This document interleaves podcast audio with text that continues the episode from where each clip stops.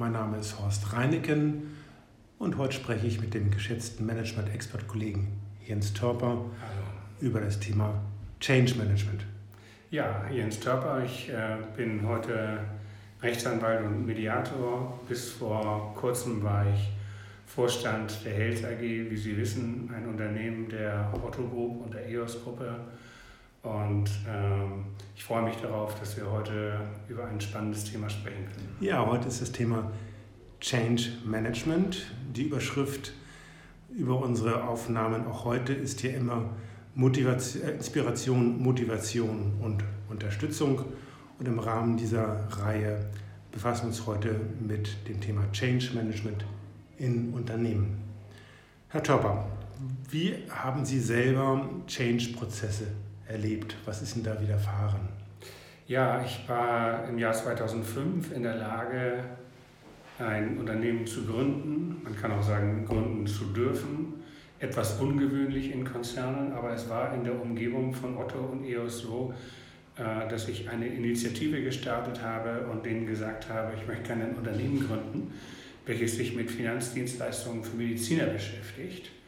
Und natürlich gab es einen Prozess der Prüfung, einen Prozess der Diskussion. Aber an dessen Ende äh, hat man mir sozusagen den Scheck gegeben, dieses Projekt zu starten und ein Unternehmen von Null an aufzubauen. Wir sind stark gewachsen. 15 Jahre habe ich dieses Amt des Vorstandes ausgeübt. Und äh, zum Zeitpunkt meines Ausscheidens waren wir immer noch um die 250 Leute. Dieses Thema Change Management ist ja sehr komplex. Und für den interessierten Zuhörer dieser Hinweis an dieser Stelle, dass wir heute ein, gewissermaßen so eine Einführungsaufnahme machen, um das Thema mal ganz grob zu skizzieren. Und ähm, im Nachgang werden wir dann drei weitere Folgen, die chronologisch sortiert sind und unterschiedliche Themenschwerpunkte haben, werden wir dann noch produzieren. Am Schluss dieser Aufnahme werde ich noch kurz die jeweiligen Themenschwerpunkte nennen. Aber wieder zum Thema. Äh, Herr Törper, Change Management ist ja eine Sache, die nicht unbedingt allseits geliebt wird oder vom Unternehmen gefordert wird, von Management gefordert wird, von Mitarbeitern mal mehr, mal weniger. Wie haben Sie das selber erlebt? Ja, das stimmt. Und ähm, ich hatte das Thema eigentlich schon ab dem Zeitpunkt der Gründung. Wir sind äh, in einem Nischenmarkt unterwegs mit der Health AG, nämlich äh, Finanzdienstleistungen für Mediziner. Da ist äh, viel Spezialwissen gefragt und es gab schon zum Zeitpunkt der Gründung eine ganze Reihe von Unternehmen, die das gemacht haben und die auch schon eine Tradition hatten, also etabliert waren, kann man sagen. Wir haben dieses Geschäftsmodell neu erfunden. Das war gleich der erste Change-Prozess, den wir gemacht haben, weil ich der Meinung war, so wie Traditionsunternehmen das seit 20 oder 30 Jahren gemacht haben, sollte man es nicht machen. Das Geschäftsmodell sollte moderner sein, zeitgemäß, mit mehr Kundennähe und äh, naja, vielen guten Ideen, die wir damals hatten und die wir auch versucht haben durchzusetzen. Und deshalb war eine Veränderung, nämlich eine Veränderung des Spiels, Game Changing, von Anfang an das, was wir, wie ich glaubte, machen mussten. Ich bin auch immer noch der Meinung, dass das wichtig war. Mhm. Weil es ist schwer, äh, mit einem Start-up sich äh, gegen etablierte Unternehmen zu behaupten. Ich könnte mir vorstellen, dass Sie im Laufe dieser Zeit, in der Sie als Vorstand aktiv waren, immer wieder unterschiedliche Change-Prozesse angeschoben haben. Wie viele waren das ungefähr so im Laufe dieser 15 Jahre, sagten Sie, glaube ich, waren Sie jetzt dabei? Also mein Kollege hat neulich in einer Rede gesagt, äh, ich würde eigentlich, äh, oder ich hätte ständig auf Veränderung gepocht und äh, Vorschläge geäußert oder Initiativen gestartet. Er hat das so ausgedrückt, Mensch, da habe ich irgendwann mal gedacht, jetzt haben wir mal ein Jahr Ruhe. Und schon kam jetzt Topper wieder und hat gesagt, lass uns nochmal dies und jenes verändern. Also man kann es so sehen, äh, wir haben eigentlich uns nie Ruhe in dem Sinne gegönnt, dass wir uns ausgeruht hätten auf dem, wie das Unternehmen dasteht, sondern haben eigentlich immer versucht, es zu verbessern. Eigentlich ist es ein permanenter Prozess größere Projekte, die man auch logisch so einteilen könnte oder sollte, hat es in der Zeit drei oder vier gegeben. Das erste davon war tatsächlich dieses äh, Game Changing, nämlich das Geschäftsmodell ähm, anders anzubieten als der Wettbewerb. Das ist eine interessante Idee, die mir gerade kommt, dass wir nochmal eine spezielle, gesonderte Aufnahme machen können zum Thema ähm, Aufsetzen eines Geschäftsmodells im Rahmen eines Konzerns für ein neues, neu zu gründendes Unternehmen. Aber das vielleicht nochmal ja. später als Ja, Idee. es ist immer eine Kombination aus äh, Lernen, Neues machen, aber auch Abschied nehmen von gewohnten Dingen und das betrifft beide Seiten, äh, den Gesellschafter, also den Konzern, aber auch das Unternehmen. Man muss sich da gut verständigen. Warum eigentlich immer wieder Veränderung? Kann man nicht einfach mal, so wie das anscheinend Ihr Vorstandskollege gesagt hat, kann man nicht einfach mal ein, zwei Jahre Ruhe haben und einfach mal machen? Mhm. Ähm, ich kann die Frage gut verstehen, weil Veränderung immer äh, Konsequenzen hat. Darüber muss man sich im Klaren sein, weil Veränderung bringt Unsicherheit. Das ist eine Konsequenz. Veränderung kostet Geld äh, und kostet Energie. Ähm, Veränderung ist Stress, es stresst eine Organisation, das darf man auch nicht vergessen. Und deshalb sollte eigentlich ein Veränderungsprojekt von vornherein gut gewählt sein, gut ausgewählt sein, äh, damit man trotz dieser Schwierigkeiten oder trotz dieser Zusatzarbeit und auch des Zusatzaufwandes, auch in finanzieller Hinsicht, weiß, warum man das tut und damit man ein klares Ziel vor Augen hat und ähm, alle überzeugen kann, äh, es ist für etwas gut, nämlich dafür, dass das Unternehmen im Markt besser dasteht und langfristig auch bessere Gewinnaussichten hat. Wie gelingt das, die Mitarbeiter, die ja durchaus, das haben Sie ja im Vorgespräch gesagt, dass es im Prinzip drei unterschiedliche Befindlichkeiten gibt. Es gibt einen Kreis von Personen, die sind sofort begeistert und sagen, hey, klasse, Chaka, da bin ich dabei. Das sind wahrscheinlich auch diejenigen, die relativ neu dabei sind. Mhm. Da gibt es Leute, die sagen, naja, mal gucken, ein bisschen zögern. Und die dritte, was für ein Wunder, das sind die Zögerlichen. Ja. Und ähm, dann gehört natürlich zu einem Change-Prozess auch immer dazu, dass sie die Menschen abholen oder ihnen irgendwie vermitteln, dass das auch für sie gut ist. Also wenn sie jetzt sagen, das Unternehmen besser dasteht oder das Unternehmen äh, Gewinn abwirft, ist es zwar gut für das Unternehmen, aber es bleibt dann für die Mitarbeiter selber da. Was kommt da heraus für Sie am Ende des? Was ist das für ein Benefit? Die Frage wird auch gestellt von Mitarbeitern, also dieses, äh, wie man im schönen Englisch sagt, what's in for me. Äh, die Frage wird tatsächlich gestellt und ähm, es ist so, ich ähm, beschäftige mich mit Management-Themen, wie Sie wissen, auch unabhängig von der Health AG, also ja auch als Mentor, wie wir beide wissen. Und äh, versuche deswegen auch das zu lesen und zu sehen im, im, Internet, was man kriegen kann an Informationen und an Meinungen dazu. Äh, Fachpublikationen, Bücher und so weiter. Viele haben also diese Erfahrung auch schon gemacht. Wenn man Menschen dazu bekommen möchte, wirklich äh, auch sich selbst zu verändern, dann muss man äh, versuchen, Grundmotive anzusprechen. Das heißt also, Menschen verändern sich grundsätzlich, habe ich gelernt, nur aus zwei möglichen Gründen. Das eine ist Angst und das andere ist Begeisterung. Äh, viele Unternehmen erleben das auch so. Unternehmen ändern sich, wenn sie eine neue Führung kriegen. Es kommt der neue Chef, frischer Wind. Alle sind sehr aufmerksam und alle rechnen damit, sich verändern zu müssen. Oder, zweite Möglichkeit, das Unternehmen ist in einer Krise, einer Existenzkrise. Einige Unternehmen sind es in Deutschland, weil sie vielleicht technologisch den Anschluss verloren haben. Andere Unternehmen zeigen, dass sie eigentlich sich nicht ändern und das Alte bewahren möchten und manipulieren Abgaswerte. Okay, gut, verstanden.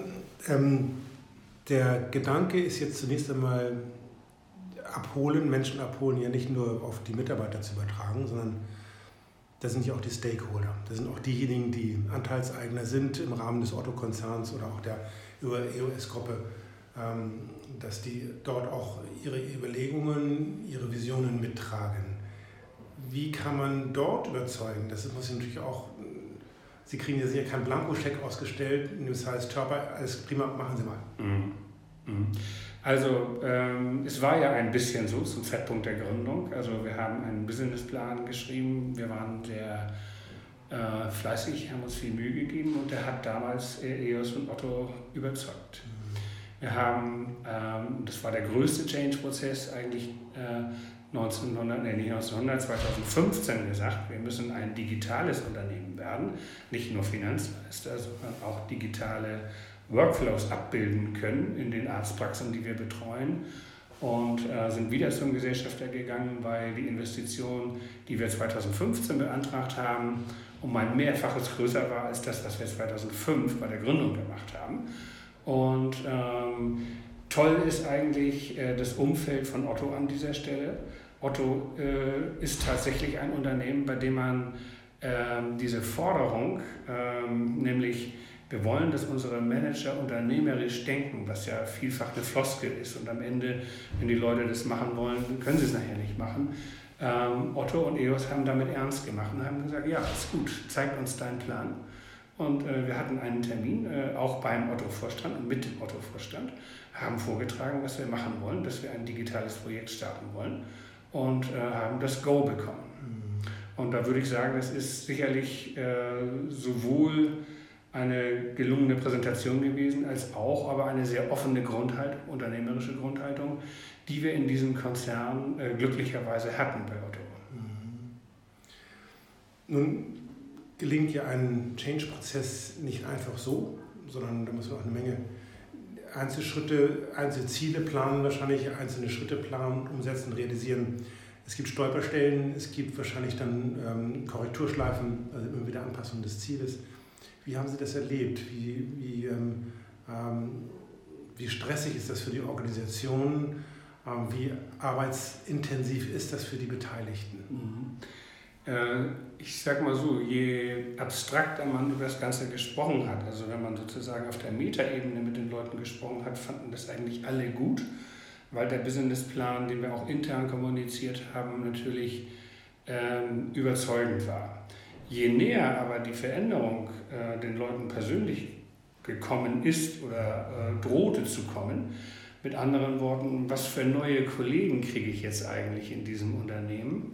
Zweitens, äh, ich bin hier in dem Finanzdienstleistungsunternehmen Health AG seit x Jahren, bekomme über dieses Veränderungsprojekt plötzlich einen neuen Kollegen. Kann das sein, dass dessen Karriere meine Karriere eventuell behindert? Könnte er zu einem Konkurrenten werden? Wenn es darum geht, Führungspositionen zu besetzen. Und ich habe plötzlich Rivalen, die von dem Unternehmen im Zuge jetzt des Veränderungsprojektes eingekauft worden sind und plötzlich da sitzen und vielleicht genauso intelligent sind wie ich, vielleicht auch sogar noch ein bisschen intelligenter. Ähm, was bedeutet das dann und was bedeutet das für meine Komfortzone? Wir haben tatsächlich auch hier und da mal den Prokuristen gehabt, der dann irgendwie äußerte, ja, aber das Ganze ist mir nicht recht, weil mein Wort hat doch immer so viel gegolten bei dem Vorstand. Und plötzlich spricht der Vorstand mit anderen Menschen und ich werde nicht mehr so beachtet wie vorher. Und das löst Sorgen aus und das löst auch verständliche Sorgen aus. Das heißt also, es fordert die ganze Organisation, auch jeden Einzelnen, weil er zulassen muss, äh, dass andere Menschen ihm vielleicht sogar auch ein bisschen hineinfunken in das, was er bisher gemacht hat. Nun haben Sie die Möglichkeit, zurückzublicken auf diese drei oder vier unterschiedlichen großteiligen äh, Veränderungsprozesse. Inwieweit sind Sie der Meinung, der Überzeugung, dass sie gut funktioniert haben, dass es wirklich so eingetreten ist, dass sich das, was unsere Hörer interessiert, äh, man liest ja auch sehr viel vom Scheitern von Change-Prozessen, mhm. von Versanden von Change-Prozessen. Ähm, wie weit können Sie, Herr Törper, für sich sagen, dass die Dinge, die sie angeschoben haben, und zwar sie jetzt klein, äh, äh, klein geschrieben, das heißt ihr ganzes gesamtes Team, einschließlich der Stakeholder, dass das wirklich gut funktioniert hat. Mhm. Ähm, ich bin der Meinung, dass am Ende diese Projekte alle funktioniert haben, dass aber teilweise gerade bei dem äh, letzten Projekt, nämlich äh, Digitalisierung, die Widerstände größer waren, als ich dachte. Ich dachte, das Thema kommt besser an, weil der Zeitgeist ja nun auch äh, so ist und der Trend, äh, dass wir im Zeitalter der Digitalisierung leben. Ähm, die vorangegangenen gingen schneller, weil sie das Unternehmen nicht so doll aufgerüttelt haben wie dieses Digitalisierungsprojekt. Äh, in dem einen Fall äh, haben wir entschieden, wir sind nicht nur ein Finanzdienstleister, sondern wir werden auch ein Expertenunternehmen für das gesamte Thema Honorarmanagement, ärztliches Honorarmanagement. Und dafür brauchten wir Spezialisten, dafür mussten wir uns auch im Marketing natürlich auch als Spezialisten profilieren. Ähm, wir haben die Kunden mit einbezogen und wir haben äh, viel gemacht an unseren äh, Produkten und die Vorteile waren relativ schnell erkennbar. Es kam dann hinterher auch der Erfolg. In den Jahren nach 2012 war das. Äh, das war ziemlich gut. Wir haben fast zeitgleich ein Change-Projekt gemacht, in dem wir unsere internen, also die Stabsbereiche des Unternehmens aufgebaut und ausgebaut haben und in starkem Maße professionalisiert haben war auch notwendig damals wegen BaFin-Regeln und äh, Compliance-Regeln, die damals alle umgesetzt werden mussten und so weiter. Das ging alles ziemlich vergleichsweise glatt. Äh, das letzte Thema äh, des Digitalisierungsprojekts war enorm schwer. Ich habe das möglicherweise vielleicht auch sogar ein kleines bisschen äh, unterschätzt, wie lange Widerstand anhält aufgrund dieser menschlichen Befürchtungen und Ängste. Wir haben gleichzeitig ja auch äh, die Kultur etwas verändert in dem Unternehmen. Das geht sich ja auch damit einher, denn die äh, Hierarchiestrukturen, das war auch ein Thema aus, einem, äh, aus einer Aufnahme, die wir vor einigen Tagen hatten, dass die Agilität eben auch natürlich dazu führt, dass die Hierarchien flacher werden. Es geht um mehr Eigenverantwortung. Jetzt ist natürlich noch ein Punkt, wir kommen schon langsam wieder zum Schluss. Es ist ja heute eher eine Einführung, eine einleitende Aufnahme für das, was noch kommen wird. Herr Törper, ist ähm, das, was Sie erlebt haben, äh, im gewissen Sinne, oder die Erfahrungen, die Sie jetzt gemacht haben, kann man sagen, oder wie kann man sagen, dass es immer wieder auch Möglichkeiten gibt, die gemachten Erfahrungen als Blaupause, also praktisch wiederholbar zu machen für ein Unternehmen, das jetzt selber eine Veränderung anstrebt oder sich gezwungen sieht, sie durchzuführen dass die Erfahrungen, die Sie gemacht haben, ich sag mal so eine Zahl 80 Prozent oder so, immer irgendwo ähnlich ablaufen, kann man das so sagen? Ich finde das äh, ziemlich richtig, auch jetzt mit der Einschätzung dieser 80 Prozent, vielleicht sind es auch sogar 90, mhm. Äh, weil die mh, hm, Aufgaben und die Widerstände am Ende mit den Menschen zu tun haben und äh, eigentlich eine große Herausforderung darin besteht, diese Führungsaufgabe und die kulturelle Aufgabe, die darin liegt, ähm, zu definieren, dann auch umzusetzen. Wir haben gleichzeitig auch ähm, unser Verständnis der Zusammenarbeit mit dem Kunden äh, neu erfunden. Äh, wir haben für uns diesen Begriff ein bisschen geprägt und auch in unserer Branche diesen Begriff der Koevolution äh, geprägt. Das heißt also, die Digitalisierung ist wunderbar als äh, Gerüst, auf dem man kommunizieren kann. Äh, da wir dieses Gerüst haben und da es funktioniert hat für die Kommunikation von Informationen, konnten wir aber die eigentliche Überzeugungsarbeit mit unseren Kunden gemeinsam leisten. Das heißt also, wenn man Digitalisierung so versteht, dass äh, die digitalen Möglichkeiten ähm, einem die Kommunikation in bestimmten Bereichen erleichtern, weil es auch Algorithmen gibt, weil es Apps gibt und Communities und so, äh, kann man natürlich sagen, umso mehr habe ich Freiräume, den Menschen so anzusprechen, wie er als Mensch angesprochen werden sollte, sei er Kunde oder sei er Mitarbeiter. Und dieses Spannungsfeld, äh, wie kommuniziere ich mit meinen Kunden, wie behandle ich sie, wie beziehe ich ihn Kunden in meine Strategie ein. Gleichzeitig diese Diskussion auch mit den Mitarbeitern zu führen, äh, ist etwas, was auf alle Branchen zutrifft, die sich überhaupt mit solchen Projekten beschäftigen. Und ob wir da nun Finanzdienstleistungen für Ärzte machen oder ein Automobilhersteller wären, äh, spielt schon fast eine untergeordnete Rolle. Man muss die Veränderung wirklich wollen, sie muss klar kommuniziert sein.